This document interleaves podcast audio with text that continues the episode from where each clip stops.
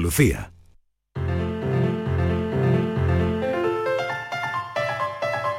La paranoia de la tarde.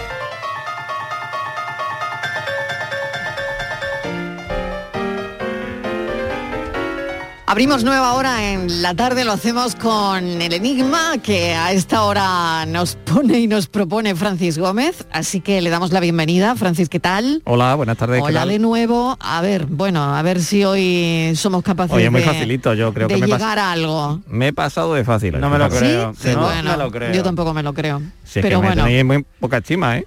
No, no, no, no, no, pero no, pero no. A ti no, a sé, no sé. ah, los bueno, vale, vale, ahí- no, ahí- nada, bien, nada, bien, no tiene nada que ver ganado, con tu persona, es, es otra cuestión. Pero bueno, vamos todos, venga.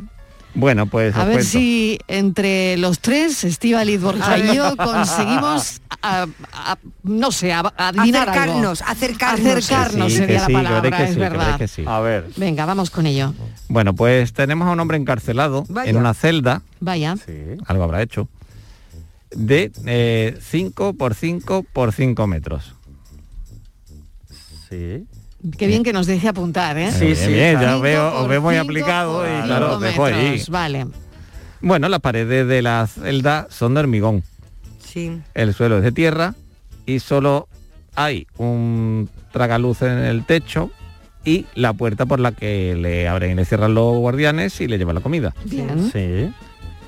Consigue este hombre hacerse con una especie de pala y empieza a cavar un hoyo, pero sabe que seguramente lo van a descubrir antes de que haga un túnel. Ay, el conde. Montecristo, estás hablando del conde de Montecristo. Ay, ay, tú lo has leído, ¿eh? El tochaco, un buen tochaco. bueno, pues el hombre lo intenta, lo intenta. Sí, ¿Por qué sigue cavando si sabe que no puede hacer un túnel que lo van a pillar antes? sí. Claro, ¿por qué sigue cavando? ¿Y esa es la respuesta que tú quieres esta tarde? Exactamente. Pues porque la no esperanza es lo último que se pierde, ¿no? Bien No contado. sé. Bueno, Borja, bueno, bien bien. dicho, bien Bueno, dicho. es un... eh, Pero no vale, animando, ¿no? Pero eso, animando, pero eso eh. no vale, ¿no? No, Mm. eh, no la, es eso. pero la pregunta cuál es? A ver, si la fue- pregunta es ¿por qué, ¿por qué sigue, sigue cavando, cavando? si al final, claro, si sigue haciéndolo lo van a No, van descubrir. ¿no? Claro, no Bueno, puede... No, lo van a descubrir porque realmente un túnel, porque tiene que... porque Tiene que cavar un túnel para sabe salir, que no va a para conseguir... escaparse. Bueno, vale. ¿por qué lo está haciendo si sabe que un túnel no le va a dar tiempo a hacer antes de que lo pillen? ¿Por qué lo está haciendo Exactamente. si sabe que lo van a pillar Y sigue cavando. y sigue cavando? Vale, bueno, pues si quieres dar algún dato más, pero no lo sé, me da la impresión, ¿son significativos los números 5 por 5 por 5? No, si quieres le damos un poco más de amplitud. O sea que podría... 7 por 7 por 7. Exactamente, que no, claro, ¿Te puedo pero me hacer parece una relevante pregunta? mi pregunta. O 3 por 3 por 3 más Me chico. parece relevante, o sea que los números no, no tienen ningún significado Hombre, aquí. mm, ¿Te puedo hacer? Dime, dime, Estíbaliz. Venga, Eh, ¿Se escapa al Que sea final? relevante, ¿Se escapa- Martínez. ¿Se escapa al final o no? Pues probablemente sí. Eso es un Ah, spoiler. entonces eso no es un spoiler. Entonces no le trinca. total. Bueno, probablemente se escapa, eh, pero tenemos que saber por qué sigue cavando. De, de hecho, cuanto, si lo van a descubrir. Venga, voy a dar- Claro. si- cuanto, si- cuanto más chica hacía la celda, más fácil tiene escaparse. Cuanto más pequeña en metros, ¿no? En metros. Más fácil tiene escaparse. Eso ¿Qué es una dicho pista. yo Eso es una pista. Las este paredes con- son de hormigón, el tragaluz eh, La está en el techo y la puerta Y la puerta. Y la puerta blindada, la que- de- que es la que- la puerta. Pero el suelo de una dicho de tierra. Vale. El suelo de Tenía tierra, que haber preguntado cómo se llama el libro y lo hubiera acertado. No, te cuál era el número del DNI del preso, pero no lo voy a decir porque ya me parece demasiado Claro. sagrado. Con estos bueno, datos. eh, con estos datos que tenemos, eh, si los oyentes lo saben, se ponen en contacto con Francis, que al final del programa desvelaremos la solución. Yo me estoy preguntando el por qué, la verdad.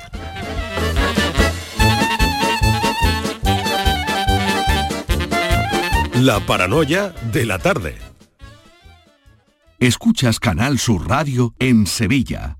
¿A tu Mercedes le toca pasar la ITV? Evita cualquier sorpresa. Acércate a Concesur Dos Hermanas y le realizamos un chequeo pre-ITV totalmente gratis. Y si necesita reparación, en Concesur Dos Hermanas te lo ponemos más fácil. Infórmate en grupoconcesur.es o en el teléfono 955-634-400 marcando la opción de cita previa. Te esperamos en Concesur Dos Hermanas. Concesur y Fervial, tus talleres autorizados Mercedes-Benz en Sevilla. Bienvenidos a Sacaba. Mil metros de electrodomésticos con primeras marcas. Grupos Whirlpool, Bosch y Electrolux. Gran oferta. Microondas Whirlpool de 25 litros con grill de 900 vatios en acero inoxidable, antes 179 euros. Llévatelo ahora por solo 79 euros. Y solo hasta fin de existencias. Solo tú y Sacaba. Tu tienda de electrodomésticos en el Polígono Store en calle nivel 23. Sacaba. Vente a Dimarsa, ponte en mis manos y dile chao, dile chao, dile chao, chao, chao, empieza ya.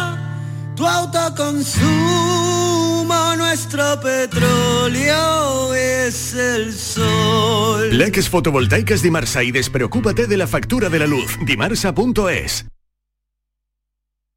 Mira, mira qué patatas he comprado. No, que no te engañen. Exige patatas nuevas. Ya están aquí, de nuestra tierra. Piel fina. Y cuando la fríes o cueces, mmm, no te defraudan. Compra patata nueva, de nuestra tierra. Recién cosechada, sabrosa al cocer y clara al freír. Nuestra patata.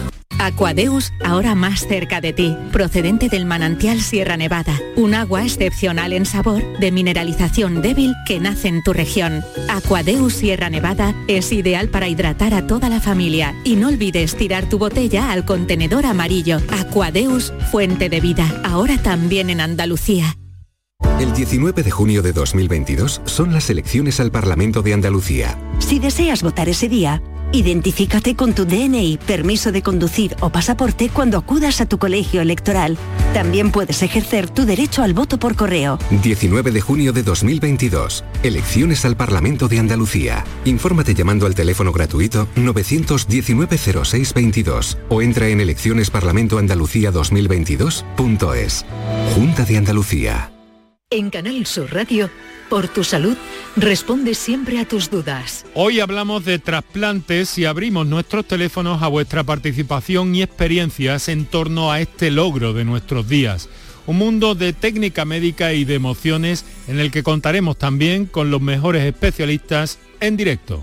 Envíanos tus consultas desde ya en una nota de voz al 616-135-135. Por tu salud, desde las 6 de la tarde con Enrique Jesús Moreno. Quédate en Canal Sur Radio, la radio de Andalucía. La tarde de Canal Sur Radio con Mariló Maldonado.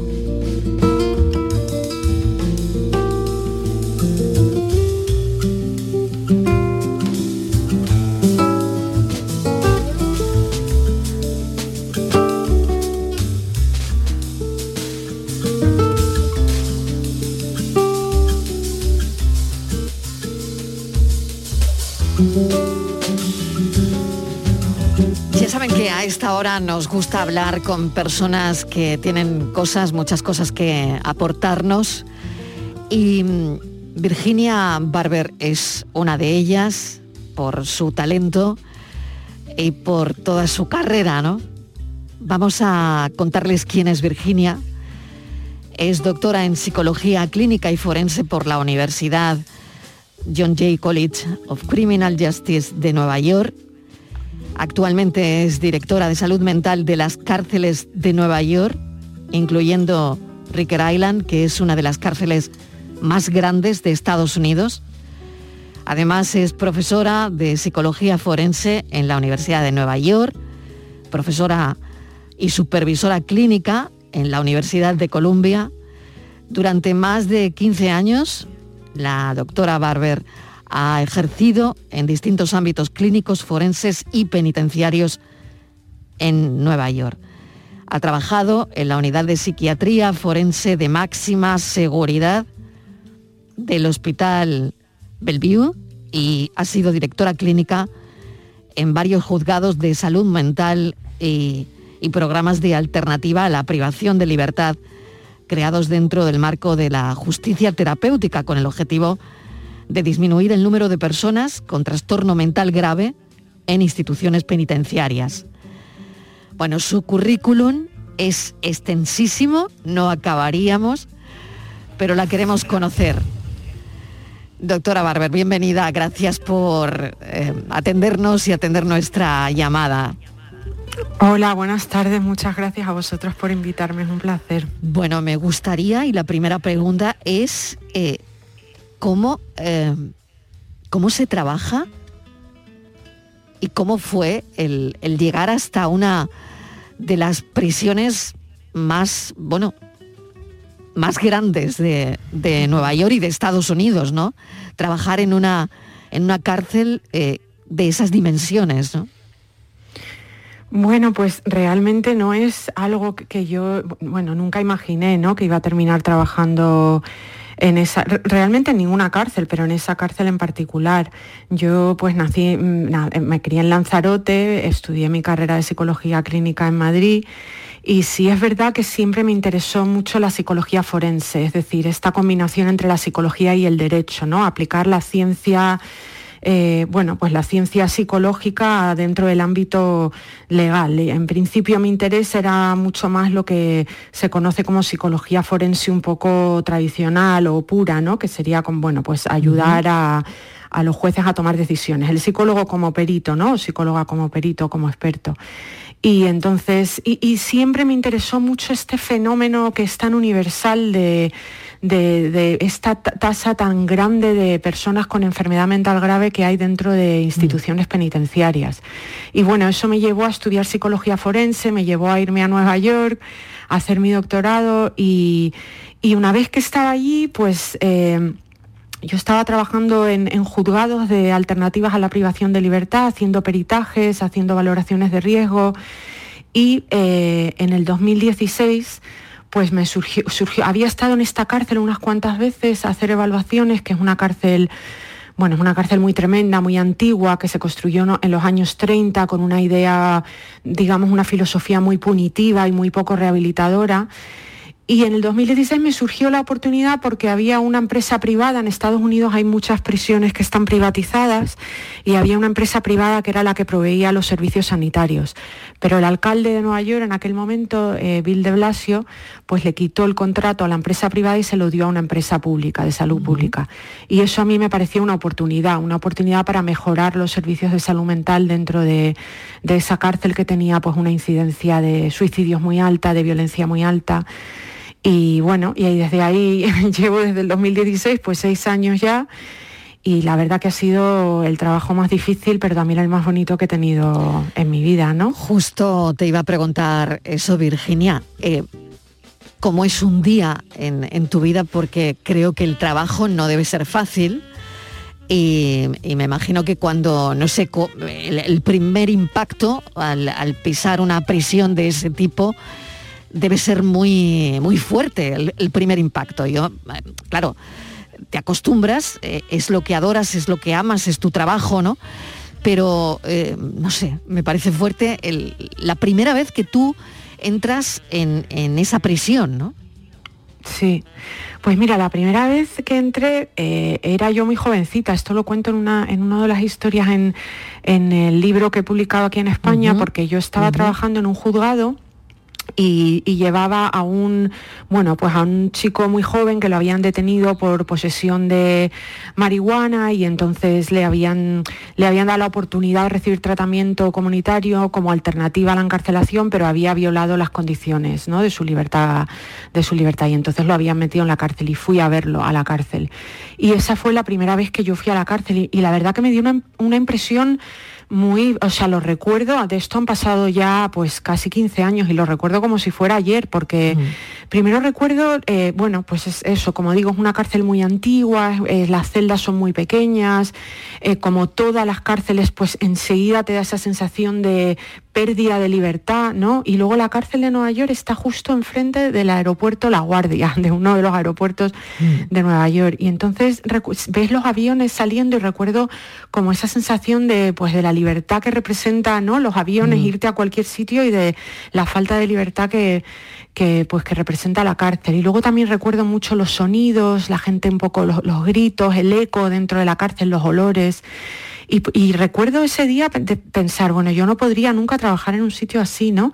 Pero luego ya a los años, claro, yo, la verdad que fue una decisión difícil, ¿no? Lo pensé mucho, pero eh, ya empecé a ir a diario, empecé a conocer el equipo, empezamos a contratar a gente y entonces te empiezas a dar cuenta de que realmente cuando hay recursos sí que puede haber mejora, incluso en, un sitio que realmente de por sí es tan antiterapéutico, ¿no?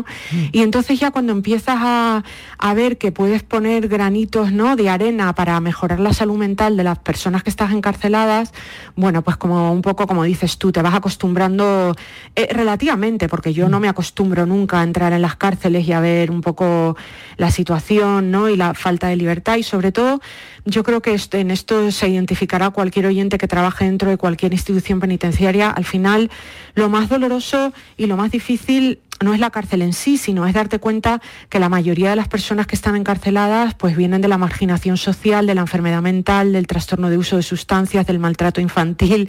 No, es un poco, o sea, un poco la parte que la, es una parte de la sociedad a la que no prestamos mucha atención, nunca, ¿no? Y, y son un poco víctimas, no todos, ¿no? Pero, pero una gran mayoría.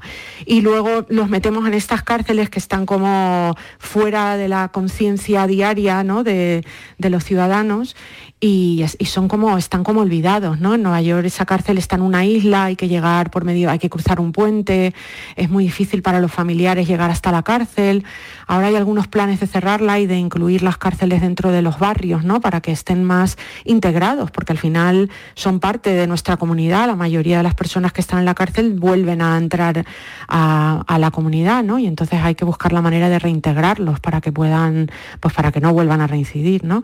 Entonces, bueno, para contestar tu pregunta es algo que nunca realmente te acostumbras y me parece, me parece que está bien no acostumbrarse porque si no te desensibilizas y te deshumanizas, que es lo que pasa mucho en, en en instituciones penitenciarias, es bueno que te siga impactando, pero bueno, te vas acostumbrando a que es tu rutina diaria, ¿no? Laboral. Hablabas También. del olor, Virginia. ¿A qué huele la cárcel? ¿A qué huele una cárcel? Pues mira, yo a mí me huele mucho como a detergente malo. es un poco porque claro, es ese es el, el olor que yo tengo un poco mm, al que me Asociado, recuerda. ¿no? Sí, exactamente, exactamente, como alejía, porque como hay que lavarlo todo, pues todos los, los uniformes que llevan, ¿no? Que llevan los internos muy a menudo y las toallas y tal, y las sábanas, y entonces utilizan, yo creo, unos detergentes con mucha alejía, muy baratos, y hay un olor como tóxico muy fuerte, y eso es, o sea, si me preguntas así el olor principal, ese es el que yo asocio a, a la, a la cárcel. ¿Qué historias te han atravesado, Virginia? Porque ahora hablaremos de Más allá del bien y del mal, que es mm, uno de los libros. Mm, eh, pero ¿qué historias te han atravesado? Uf, pues es que me, me atraviesan mu- muchas historias, ¿no? En, en- en general a mí las, eh, bueno, las historias que más me impactan suelen ser las de dos tipos, ¿no? Suelen ser las de enfermos mentales con trastorno mental grave que, que aunque, la, aunque bueno, esto no me canso de repetirlo, ¿no? Pero es muy importante porque es importante para no perpetuar el estigma, que la mayoría de los enfermos mentales no son violentos, ¿no? Que más del 90% de personas con trastorno mental grave, estamos Exacto. hablando de trastornos como esquizofrenia, trastornos bipolares, nunca son violentos, pero hay un porcentaje muy pequeño que sí lo son y claro, yo trabajo con ese porcentaje, ¿no? Entonces esas personas que cometen delitos en mitad de un brote psicótico, que eran personas que a lo mejor tenían, eh, bueno, pues una, una vida relativamente normal y que de repente les ataca un brote psicótico y está escuchando voces o con delirios paranoides cometen delitos y entonces viene a la cárcel, ¿no? Luego un poco más adelante se les suele encontrar algunos de ellos inimputables y entonces van a hospitales psiquiátricos, pero pasan primero por la cárcel. La, cárcel donde yo trabajo es importante que es una cárcel preventiva, ¿no? Todos los, los presos o internos con los que yo trabajo están en situación preventiva. Entonces eso me da muchísima pena. Me, me llegan, me, me- me duelen mucho los casos, por ejemplo, de personas que han hecho daño a un familiar en mitad de un brote psicótico. En, en el libro cuento el caso de un padre que mata a su hija, ¿no? E- esos casos, porque una vez que entran al hospital y que luego vienen a la cárcel y que empiezan a tomar medicación y a tomar conciencia de lo que han hecho, pues es un dolor tan intenso que esos casos, aunque no se dan muy a menudo, pero me impactan mucho. Y luego también me impacta mucho el maltrato infantil, me, impar- me impacta mucho las, las personas que están en la cárcel, tanto hombres como mujeres que han sufrido eh, abusos sexuales en la infancia y que tienen unos, unos traumas eh, que, que realmente les impiden eh, re- recuperar, ¿no? tomar un poco control de sus vidas y que contribuye mucho a la desregulación emocional, a la agresividad. Y esos casos me parecen muy duros y muy difíciles y también me llegan de manera especial. ¿Cómo te enfrentas, Virginia, a un caso de esos? Una mujer que ha sido mm, abusada sexualmente por un familiar cercano, ¿no? su padre, mm, su abuelo. ¿Cómo te enfrentas a eso? Sí. Bueno, pues eh, realmente te enfrentas desde, bueno, yo, yo tengo, eh, ahora mismo estoy en un puesto muy de, digamos, de, liderazgo o de, gestión, ¿no? Entonces, exactamente. Entonces yo tengo poco contacto últimamente directo con los pacientes o con los internos. De vez, en cuando sí que voy a las cárceles y veo algún caso así complejo, ¿no? Pero tengo un equipo, un equipo del que estoy muy orgullosa, sobre todo muchos psicólogos, bueno, en concreto psicólogas que hemos contratado en los últimos años y hago mucha supervisión. Entonces, estos casos son muy duros y, es muy pero, pero por otro lado es importante, claro, hacer un trabajo psicoterapeuta con estas mujeres, porque muchas veces son mujeres que nunca han recibido tratamiento, o sea que también desafortunadamente como el sistema de salud pública, eh, diría que en todos los sitios, ¿no? quizá en Estados Unidos en particular, pero en, yo creo que en todos los sitios, yo hablo con colegas en España y en otros países de Europa, y bueno, el sistema público en cuanto a la salud mental tiene muchísimas deficiencias y sobre todo mujeres que viven, que están, que tienen marginación social y que no tienen recursos, pues a lo mejor llegan a la cárcel y nunca han recibido tratamiento, nunca han podido hablar de esos abusos sexuales. Mm. Entonces el primer paso es establecer una alianza terapéutica para que ellas empiecen a, bueno, empiecen un poco a, tocar ¿no? ese tema.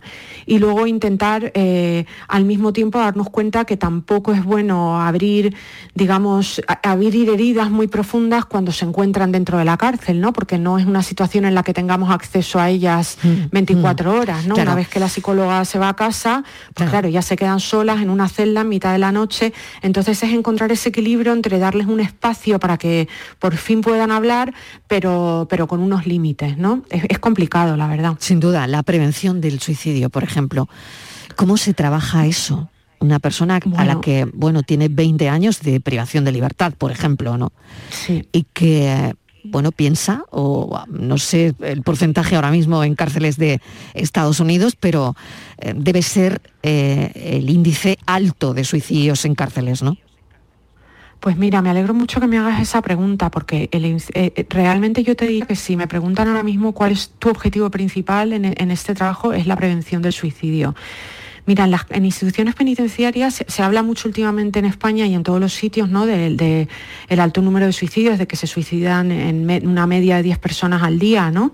Pero es que en instituciones penitenciarias, mira, en, nuestra cárcel, en las cárceles en general, el, índice de suicidio es tres veces mayor que en población general. Pero es que en España algunos estudios demuestran que en instituciones penitenciarias la tasa de suicidio es cinco veces mayor que la que vemos en población general, ¿no? Es algo de lo que nunca se habla, pero eh, el, índice de suicidio en instituciones penitenciarias es altísima, altísimo y es algo muy preocupante. Y es una combinación de factores, ¿no? Por un lado, pues es un caso como el que, por ejemplo, como el que acabas tú de presentar, ¿no? Es alguien al que le acaban de sentenciar, en, bueno, pues en Estados Unidos además es un sistema, pues como digo, muy punitivo, muy duro, ¿no? Y hay sentencias de 25 de cadena perpetua. En Nueva York afortunadamente no hay pena de muerte, pero te pueden, eh, pues te pueden sentenciar a la pena de muerte o a 25 años. Y entonces, pues eh, encajar esas sentencias es muy difícil y ese es un periodo de riesgo muy grande, ¿no? Cuando las personas vuelven del juzgado con unas sentencias tan altas. Pero en instituciones penitenciarias también hay otro problema muy gordo que son las autolesiones, lo que llamamos autolesiones sin intención suicida, que son personas que por el estado de estrés en el que se encuentran dentro de la cárcel, también la gente que tiene maltrato en la infancia eh, y, situaciones sociales muy adversas, suele tener una desregulación emocional, que quiere decir que les cuesta mucho tomar control sobre sus emociones. Y entonces la autolesión es una manera que aunque a los demás nos pueda parecer muy complicado de entender, pero es una manera de regular esas emociones, porque en el momento en el que están sintiendo dolor físico, no están sintiendo dolor, emocional. El problema es que si tienes una población eh, que a eso se le une unos niveles de impulsividades muy altas, lo que vemos, por ejemplo, en cárceles es que muchas veces esas personas hacen un intento autolesivo que a lo mejor no, no quieren morirse, o sea, no quieren suicidarse, pero lo hacen de una manera tan impulsiva que acaba siendo letal. Y eso mm. lo vemos bastante a menudo cuando revisamos los casos de personas que se han suicidado, ¿no? Entonces, bueno, nosotros hemos instituido un programa de prevención del suicidio que, que incluye evaluar eh, los, pensamientos suicidios desde el momento que la persona llega a la cárcel y, en y, y de manera regular. Y tengo que decirte que durante muchos años, desde el 2016 hasta el 2020, pues hicimos una mejora increíble. En cuatro años solamente tuvimos un suicidio, que en una cárcel con 10.000, ahora hay 5.000, pero cuando yo empecé había 10.000 internos. Era el récord en la historia de esa cárcel, era un número mucho menor que la media de suicidios nacionales, pero luego, eh, tristemente, desde que llegó el COVID y con todo el estrés que han sufrido los internos con ese aislamiento, pues en un periodo de seis meses hemos subido mucho, hemos tenido cinco suicidios, hemos subido mucho las autolesiones. Esto es algo que está pasando no solo en, en la cárcel donde yo trabajo, ¿no? pero a nivel, en España no estoy tan familiarizada con las estadísticas, pero en Estados Unidos ha subido mucho el suicidio en instituciones penitenciarias. Entonces, bueno, eso, eso ha sido muy desmoralizante para todos, pero yo, yo trato de pensar que en cuatro años con muchos recursos fuimos capaces de bajar la incidencia del suicidio de manera muy importante, ¿no? O sea que cuando, cuando se puede, cuando se quiere, se puede, ¿no? Cuando se ponen los recursos sí que se consiguen cosas. Más allá del bien y del mal, vamos al libro, doctora Barber, que mm, nos descubre que el mal tiene rostro dolorosamente humano, ¿no? Voy a leer un extracto. Al llegar Henry, seguí allí, me dejaron entrar a verlo, estaba sentado en la celda, vestido de naranja, con las manos esposadas por delante y cabizbajo. Cuando oyó mi voz, levantó la cabeza, aunque estaba llorando, parecía aliviado de verme, se levantó. Los guardias me gritaban, doctora, no lo puede tocar, ya no es su paciente, es un preso. No se acerque, tiene 30 segundos. Fui capaz de meter mis manos entre los barrotes y tocar las suyas unidas por las esposas. Recuerda lo que hemos hablado. Espero no tener que volver a verte. Fueron las últimas palabras que le dije y la última vez que lo vi. En Más allá del bien y del mal, la verdad es que son historias que, bueno, que te conmueven e historias que no te dejan indiferentes y es la realidad misma. ¿Qué pasó con este paciente? Bueno, pues este paciente es la razón por la que escribí el libro, realmente, ¿no? Es el, es el primer capítulo que escribí y, y es la razón por la que escribí el libro porque yo lo conocí cuando era yo muy jovencita, como comenté antes, cuando estaba trabajando en los juzgados. Este es el paciente del que hablaba, que fui a la cárcel a, visitarlo. Él tenía veintipocos años y, y entonces en aquel entonces estaba usando marihuana, tenía comportamientos un poco extraños y yo trabajé con él durante un año en un programa de alternativa a la privación de libertad. Y bueno, cuando yo terminamos lo hizo todo bien, al final se rehabilitó, eh, tenía una novia que se había quedado embarazada y entonces ahí me despedí de él. Y 15 años después, cuando yo ya había hecho el doctorado y estaba trabajando en un hospital psiquiátrico forense, eh, pues lo admitieron. Y, y entonces, claro, yo recuerdo cuando vi el nombre, me dio una tristeza increíble, ¿no? Porque te das cuenta que alguien que tú pensabas que se había rehabilitado está de nuevo, ¿no? En el sistema penitenciario. Y en aquel, en todos esos años le había dado un, un primer, tenía un trastorno esquizoafectivo, un trastorno esquizofrénico, ¿no? Y, y, en- y había, en mitad de un brote psicótico, había, eh, bueno, había intentado, él tenía unos delirios como de que, que su hermano estaba intentando abusar eh, sexualmente de su hija y en un momento le había, había asaltado a su hermano y casi lo había matado. Entonces tenía un, bueno, pues un cargo muy grave, no me acuerdo ahora mismo si era intento asesinato, en qué grado. Y entonces yo, y estaba muy deteriorado. Esos años le habían deteriorado muchísimo y trabajé con él seis meses en esa en ese hospital y entonces claro pues es un paciente que me llegó de manera especial porque lo conocí eh, cuando él era muy joven cuando yo era muy joven nos volvimos a ver a los 15 años trabajamos muchísimos meses donde él intentó suicidarse varias veces tenía bueno pues un trastorno bastante bastante grave y entonces al final yo con el abogado intenté que lo declararan in- inimputable porque realmente yo pensé que él no, no era responsable, ¿no? Eh, o sea, de, de lo que había hecho porque, porque no sabía lo que estaba haciendo en momento. Pero bueno, legalmente ese no, no fue la estrategia que el abogado de- decidió utilizar y lo sentenciaron a 15 años de prisión. Y lo que yo cuento en el libro es el último momento porque cuando ellos están en el hospital, pues son tus pacientes, pero llega un momento cuando ya lo iban a trasladar a la prisión porque ya lo habían sentenciado, ¿no? A que, a que cumpliera condena. Y una vez que los sacan de la unidad forense, les ponen el mono naranja, los esposan y ya son prisioneros, ¿no? Ya deja de ser tu paciente. Y yo les había y, y además se los llevan en cualquier momento, no te dan, no te avisan. Y yo les había dicho a los funcionarios de prisiones con los que me llevaba muy bien que por favor que me avisaran como mínimo para despedirme. Pero ya me avisaron cuando lo habían sacado de la unidad. Entonces yo fui corriendo, lo tenían en una zona como, bueno, ahí en, una celda esperando a que llegara el autobús para, para llevarlo a prisión. Y bueno, y es lo que cuento en el libro, que yo me quería despedir de él, pero no me dejaban tocarlo, yo quería tocarle la mano y le dije que espero no volver a verte porque eso, bueno, si no lo vuelvo a ver, pues querr- querría decir que, que, bueno, que cumpliría su sentencia, que igual salía antes por buen comportamiento y que luego ya no volvía a ser arrestado, ¿no? Y bueno, pues esa, esa es la historia que me inspiró porque un poco te das cuenta también de, bueno, de los fallos, de las injusticias también que hay ¿no? dentro, dentro del sistema y de todo lo que nos hace falta por, por, por to- todo lo que hay por hacer. Claro, quiero introducir en la conversación a un psicólogo que tenemos nosotros en el programa, Borja Rodríguez, que viene mm, con nosotros los martes. Eh, aquí está Borja y quería saludarte, Virginia, sobre todo porque él también ha estado trabajando en programas. mm, cuéntalo tú, Borja. Sí, hola Virginia, ¿qué tal?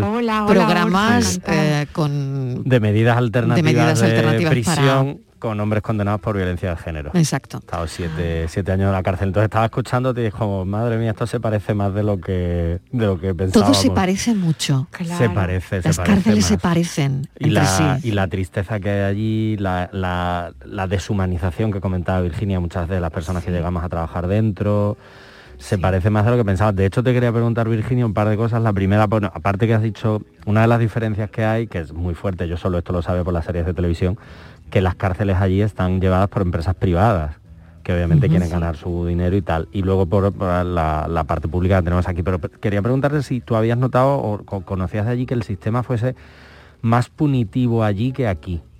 Porque creo por lo que has dicho también que allí eh, es, algo más punitivo, se castiga más incluso que generar unos programas terapéuticos o unas alternativas.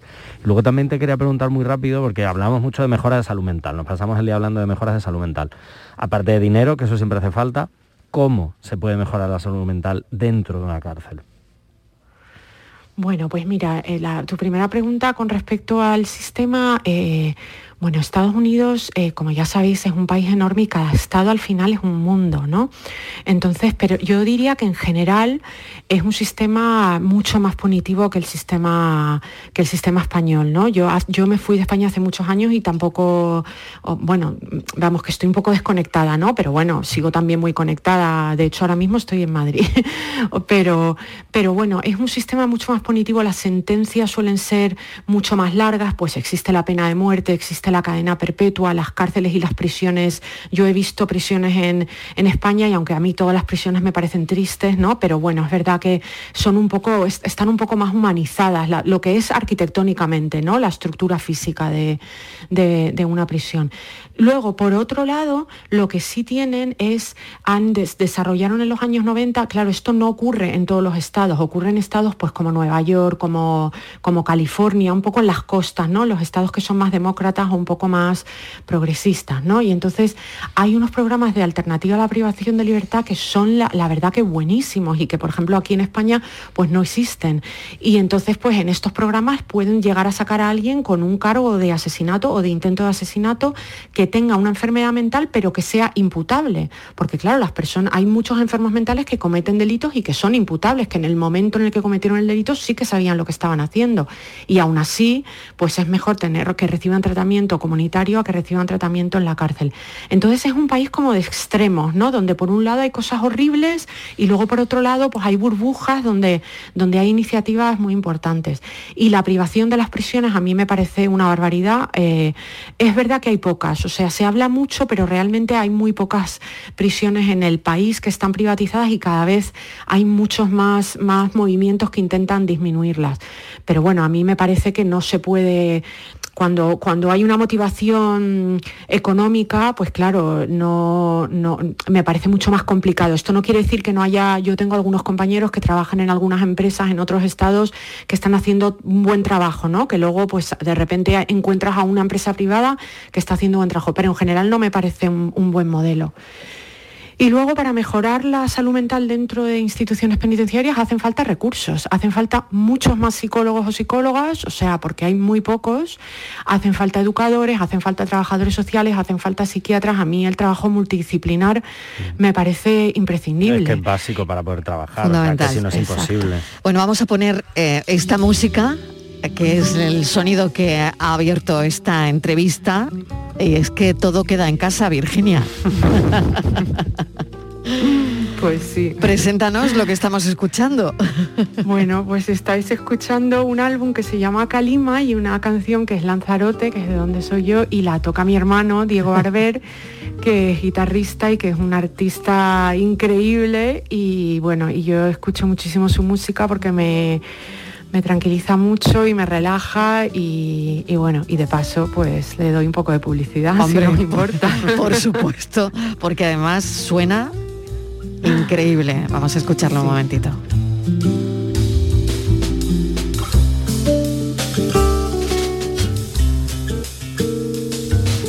Pues salúdalo de nuestra parte y nada, ya hablaremos con él. Virginia Barber, Pues sí. mil gracias por habernos acompañado y la verdad es que ha sido un placer. Directora de salud mental en la segunda cárcel más grande de Estados Unidos. Claro, yo pensaba, ¿cómo debe ser un día en la vida de Virginia? Y bueno, lo hemos visualizado perfectamente. Mil gracias, un saludo enorme. Muchas gracias a vosotros, un placer, de verdad. Gracias.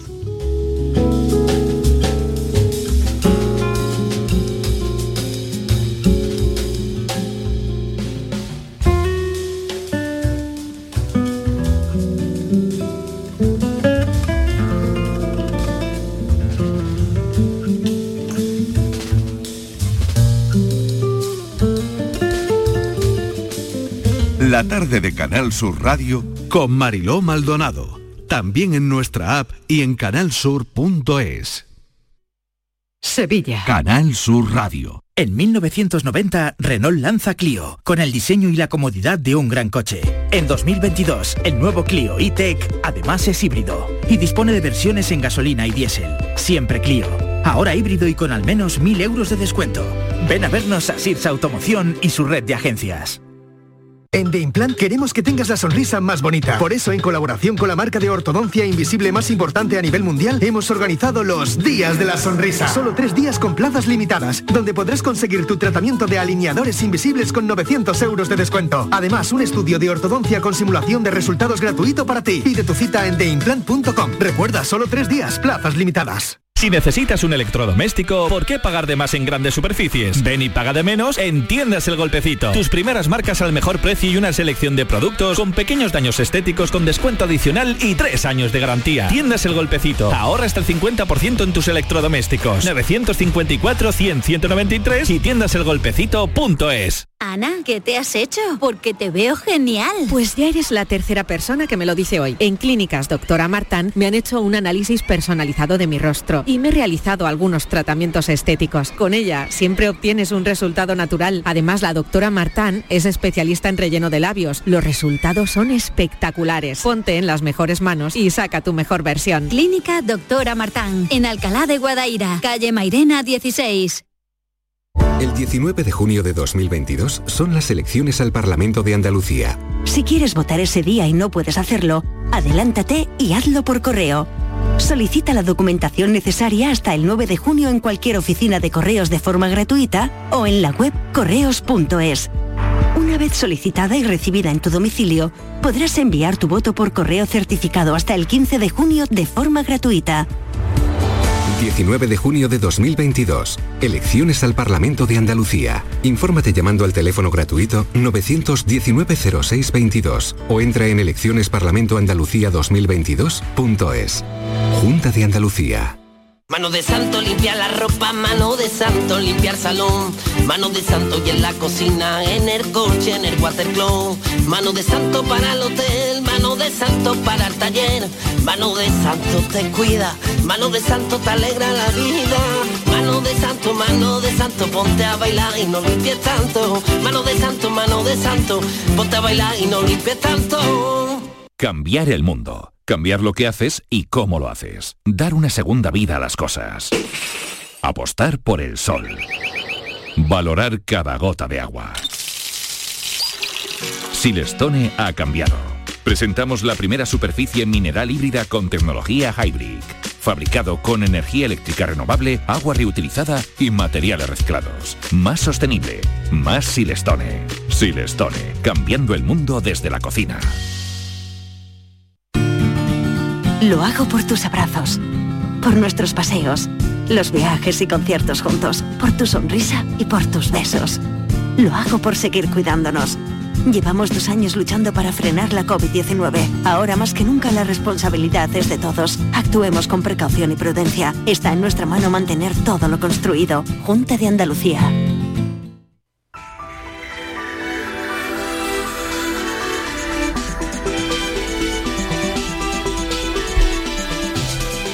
Enrique Jesús Moreno, hoy un poquito más tarde de lo habitual. Sí, pero no te preocupes. teníamos Una, la radio es flexible. Claro que sí, que La radio es un ente vivo, es un ente biológico. es, eh, eh, tiene, el sonido tiene plasticidad, la Es comunicación verdad, tiene plasticidad. Es cierto, es cierto. Fíjate, hay- fíjate. Hay corrientes en Europa ahora mismo fantásticas que están desarrollando eh, tendencias creadoras, tendencias artísticas en torno al audioarte. Mm, qué bueno, oye, qué interesante. Amén de que seguimos siendo los más creíbles. ¿eh? Sí, sí, sí, eso por supuesto. Que eso está bien. Bueno, Pero ¿qué tenemos hoy, la Enrique? estética. Pues mira, Claro. eh, eh, fíjate, una disciplina, la de los trasplantes, eh, estos días de Mm, atrás ha tenido lugar la- el encuentro de la Sociedad Española de Sí. Trasplantes entre, la, eh, entre la tecnología y las emociones. Claro, Lo he titulado claro. hoy el programa para Sí, mis porque han adentros, bajado un ¿sabes? poco, ¿no? Mm, Eh, bueno, pues el ritmo de los trasplantes de órganos, fíjate, se recupera, no obstante, Se después de un es descenso.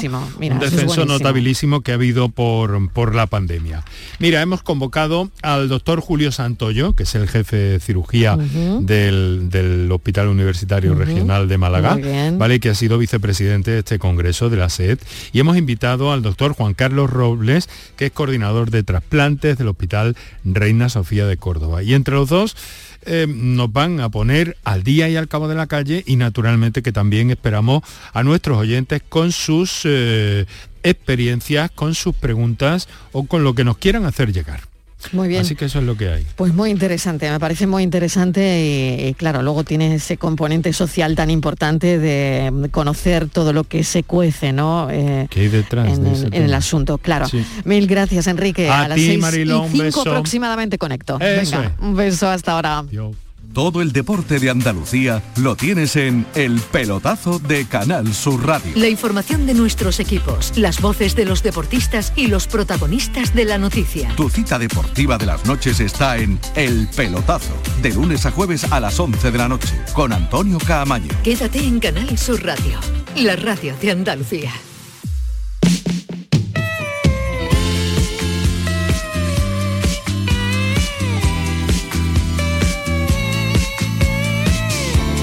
La tarde de Canal Sur Radio con Mariló Maldonado. ¿Cómo puede ser que uno sueñe con alguien que ni siquiera ha conocido? No sé si es posible, pero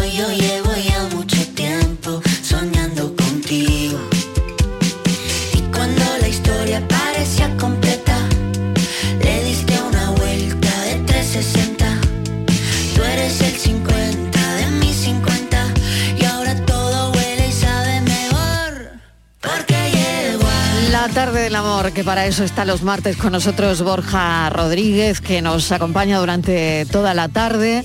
Y tengo muchos asuntos y muy poco tiempo, así que ah, ya, ya me decís, Estivaliz, que vuelve, ¿por dónde empezamos? dónde? Venga, ¿de ¿qué queréis? ¿De qué queréis hablar? Pues Porque hay- mira, hay, un montón de cosas. como hoy es el y- día, Mariló, de- Y estamos solo hasta las seis. LGTBI fobia. Vale. Yo creo que vamos a hablar de caso que hemos conocido de este Muy futbolista profesional. Jake Daniels, ¿no? Efectivamente. Jake Daniels. 17 años, es el primer futbolista eh, en activo en Reino Unido y en- Europa que se ha declarado homosexual.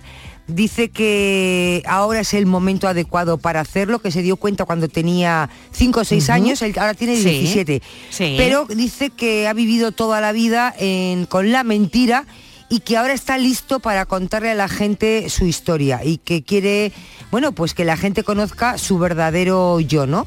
Entonces, pues hablar con Borja, el miedo, eh, las inseguridades, el cómo se puede vivir ocultando algo tan tan importante para ti, ¿no? Como es tu, tu sexualidad. Tu condición, ¿no? Sexual. Claro, al final importante. se, se oculta y se tapa por mí. Es decir, hoy se celebra el Día, el día Internacional contra la LGTBI-fobia porque hoy eh, se conmemora que en 1990 la Organización Mundial de la Salud sacó la homosexualidad del libro de enfermedades mentales.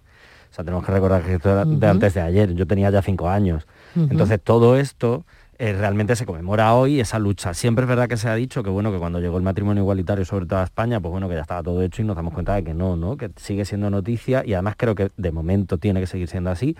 Que un chaval de 17 años en un deporte tan sumamente masculinizado como el fútbol tenga la valentía de, aunque a mí no me gusta mucho esta expresión, pero bueno, para todo el mundo para, para hacerme entender, eh, salga del armario. Es lo que decía Estivali, al final el miedo y la dificultad. ¿Por qué no que te hay. gusta la expresión? Eh, quiero que, que lo aclaremos Pues también. porque no creo que haya que salir de ningún armario porque creo que no tendrían que seguir es- seguir existiendo los armarios. Los armarios. Claro, o sea, el- al final el hecho de tener que salir del armario es un ejercicio personal muy importante y, y- y muy, vamos, lo voy a decir claro, muy jodido porque se pasa muy mal porque no sabes realmente qué es lo que te está pasando y aprendemos las personas que pertenecemos al colectivo LGTBI aprendemos lo que somos desde el punto de vista negativo. O sea, yo tengo, por ejemplo, compañeros y compañeras que me decían, no, es que yo supe que era eh, maricón antes de saber que era ser gay, porque era lo que me insultaban en el colegio.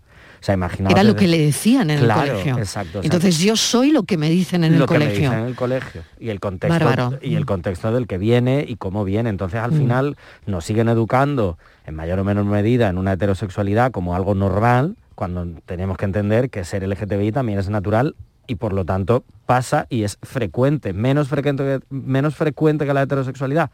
Pues sí, pero no quiere decir por ello que sea normal o, o raro o poco frecuente. Claro, es que si una piensa en 1990, Claro. claro, yo tenía que, tu- tuve que mirar las cifras, eh, o sea, e- el año mejor esta mañana.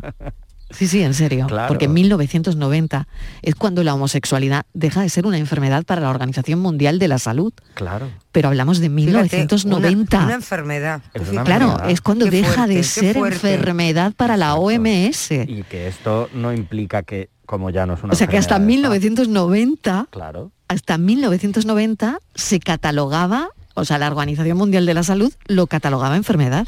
Yo siempre, mis amigos y yo, cuando intentamos gastar bromas sobre esto, decimos, bueno, pues que lo pongan a- otra vez, que lo vuelvan a poner como enfermedad, como dicen muchos colectivos o algunos colectivos y partidos políticos que somos todos unos enfermos, pues que lo vuelvan a poner y yo me pido una baja. Porque me he levantado esta mañana un poquito con el arco iris encima. Entonces, claro, al final lo que estamos hablando es como de una cosa que es absolutamente natural, hacemos un arma arrojadiza porque tú no puedes cambiar esto. Es decir, al final te critican y te machacan Pero- por ser tú. Sí. Que no es que tú no te Mm, levantas mm. una mañana y dices, hoy me he levantado, bueno, voy a hacerlo a lo Sí. bruto, un poco maricón esta mañana. Claro. No, es que yo he nacido así, yo no lo pedí, pero es que esto es lo que hay. Entonces, que te criminalicen, te castiguen, te maten incluso, te insulten eh, o te menosprecien por algo que tú no puedes cambiar, es que estamos hablando de una cuestión que deja marca durante el resto de la vida. En el fútbol, yo no sé por qué, eh, yo estoy segura que en el fútbol eh, habrá más jugadores, pero no sale, no sale. Por, por alguna razón tú decías, es un deporte muy masculinizado, ¿no? Mm. Si nos vamos al fútbol femenino, que es años luz del masculino, por no porque sean peores, porque el fútbol femenino está demostrando que, que es muy bueno y hay grandes profesionales, pero en cambio sí hay mucha también eh, homosexualidad en el, en el fútbol femenino y ellas lo dicen abiertamente con sus parejas. O sea, es que no tienen ningún problema, es una parte más, o sea, como vestir la camiseta de, de un club y no pasa nada está asumido igual, ¿no? En cambio, en el, en el masculino es algo, es un auténtico tabú, es una barrera. Yo no sé lo que pasa con el fútbol masculino, pero algo va a haber que hacer porque hay muchísimas barreras. De hecho, simplemente tenéis que fijar que hay algunas campañas que se han hecho de equipos de primera división que se han puesto, por ejemplo, eh, mm, cordones, por ejemplo, en los tenis, pues se han puesto el cordón arcoíris en los tenis pues para visibilizar la, la- Ujú. la diversidad en el deporte. Y tienes que ver todos los comentarios que hay en redes sociales. Creo que fue el año pasado el Betis que lo puso, o el Barça incluso que lo puso en sus redes sociales por el día como un tanto el día como hoy. No miento, por el 28 de junio, por el Día del Orgullo. Sí. Y, y, bueno, los comentarios eran atroces. ¿Qué, pasa cuando tú lees eso, Borja? Ya no como psicólogo, mm, cuando eh, estás viendo mm, esas barbaridades, ¿no? Sí. que, lees, que, que estás en casa un rato y eh, te pones a ver lo que piensa la gente.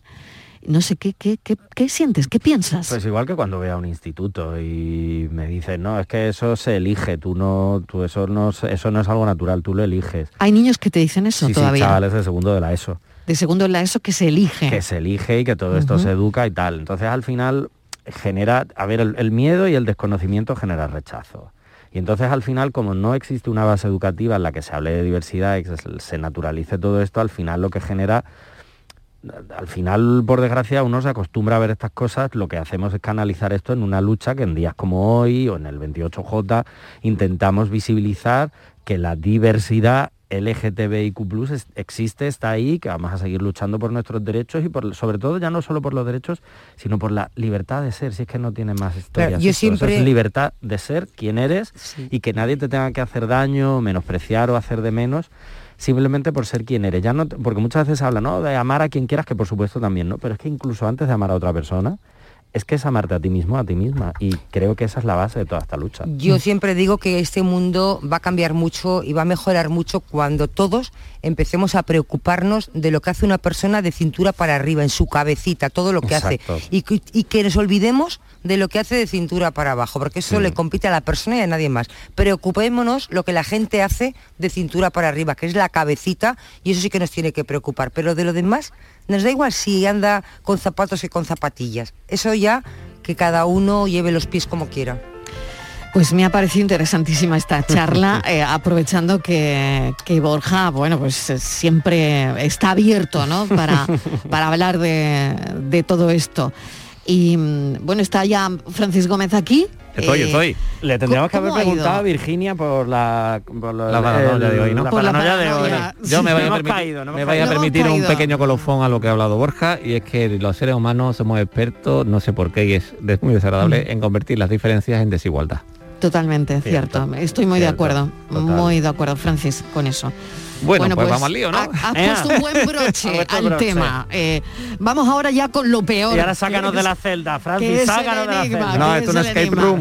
Bueno, estamos en un escape room, estamos en una cárcel eh, con paredes de hormigón, con un tragaluz en el techo, con una puerta blindada, en una celda de 5 por 5 por 5 metros. Y aquí lo que queremos saber es ¿Cómo escapar? cómo escapar, porque el hombre ha empezado a acabar. Acabar con una pequeña pala, intenta, pero claro, no sabe que es imposible hacer un túnel, pero él sigue cavando. Y entonces la pregunta es, ¿qué plan tiene y, y cómo va a escapar?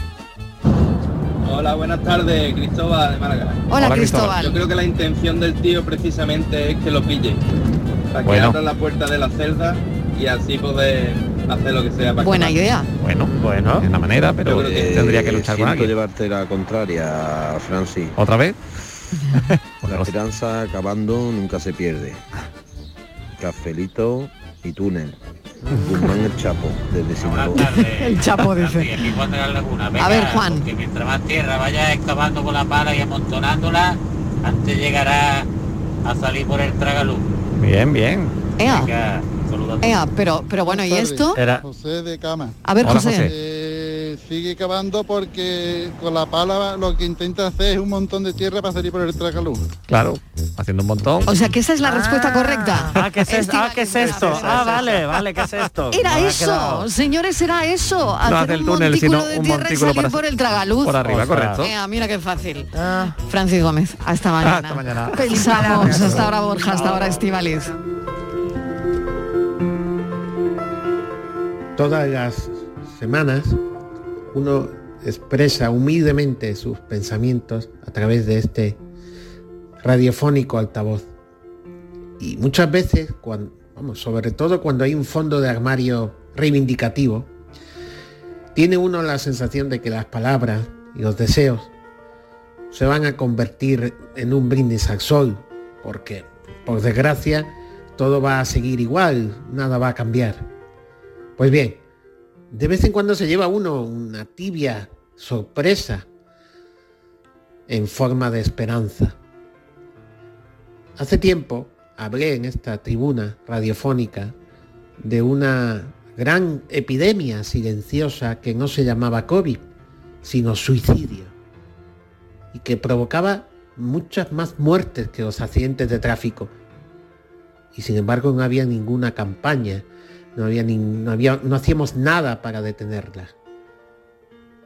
La semana pasada se tomaron medidas para intentar atajar esta epidemia silenciosa. Entre otras, un teléfono gratuito 24 horas, que es justamente el 024, para intentar llegar a la utopía de que en 24 horas haya cero suicidios. Así que considero justo continuar y concluir el pensamiento de hace tiempo con una sola palabra. Gracias.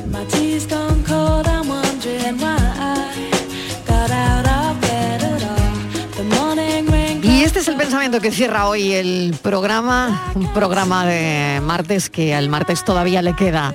Gracias por estar ahí. Mañana a las 3 en punto de la tarde volveremos a contarles la vida. Así que un beso enorme, les mando, gracias y adiós.